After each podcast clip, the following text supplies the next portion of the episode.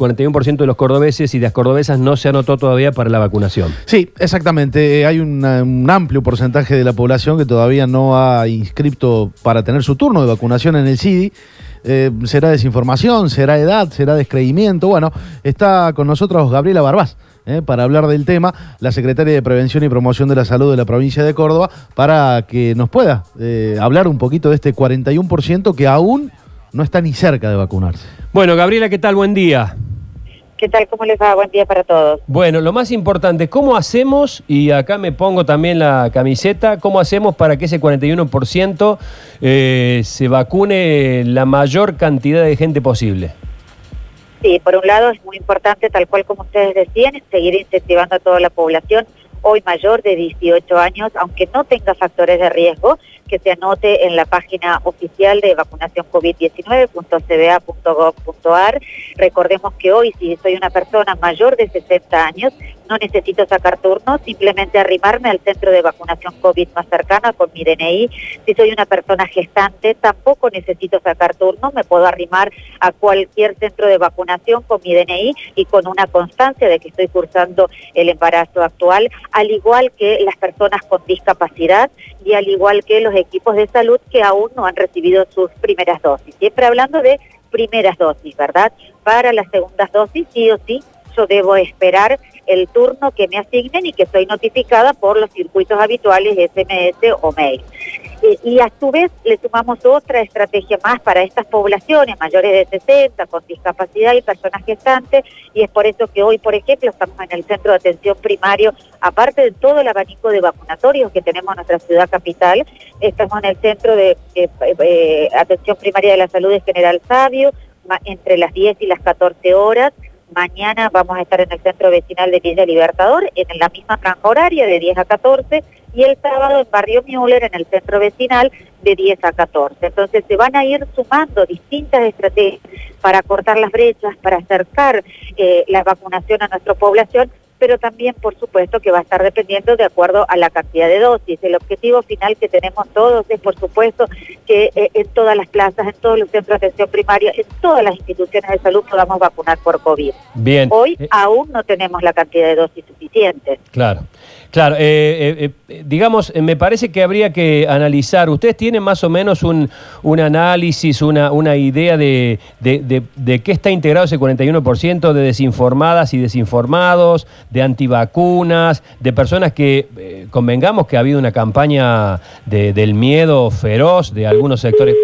¿Se cortó? Se cortó, se cortó, se cortó. Se cortó. Gabriela. Sí, se cortó, se cortó, se cortó. Bueno, a ver, esperamos un... Sí, la pregunta que para Sí. hacerle a Gabriela.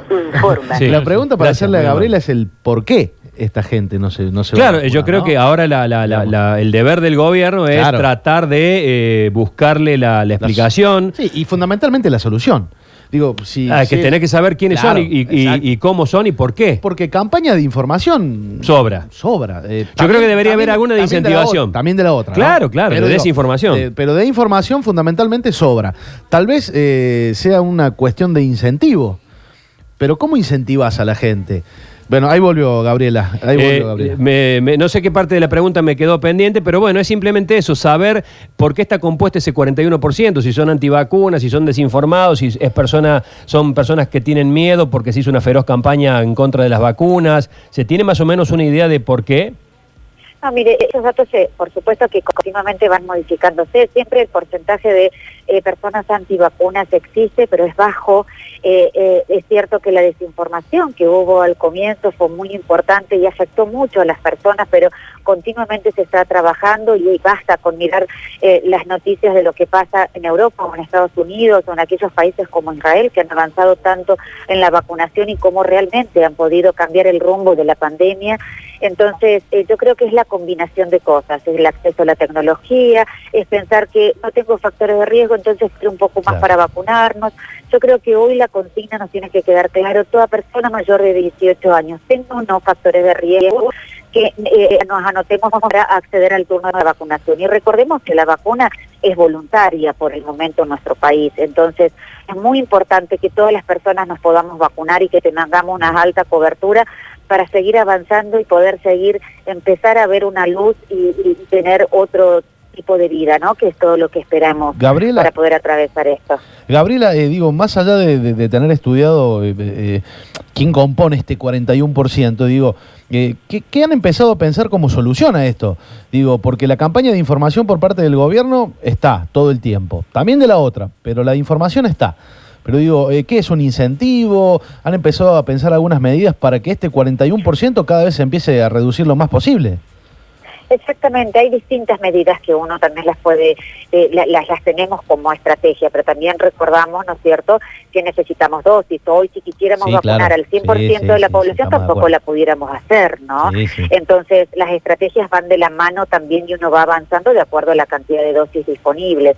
Una estrategia es lo que venimos haciendo con cada uno de los municipios con desarrollo social, bajando los barrios para evaluar a aquellas personas e inscribirlas nosotros, aquellas personas que no tienen acceso a la tecnología o que les parece difícil y cuando uno realmente ingresa a la plataforma ve que es una plataforma muy sencilla, pero por ahí a veces hay personas, los relatos que nos llegan es que ni lo intentaron pensando que el CIDI es muy complejo, yo no sé lo que es el CIDI y en realidad son es muy sencilla la inscripción hoy en Córdoba.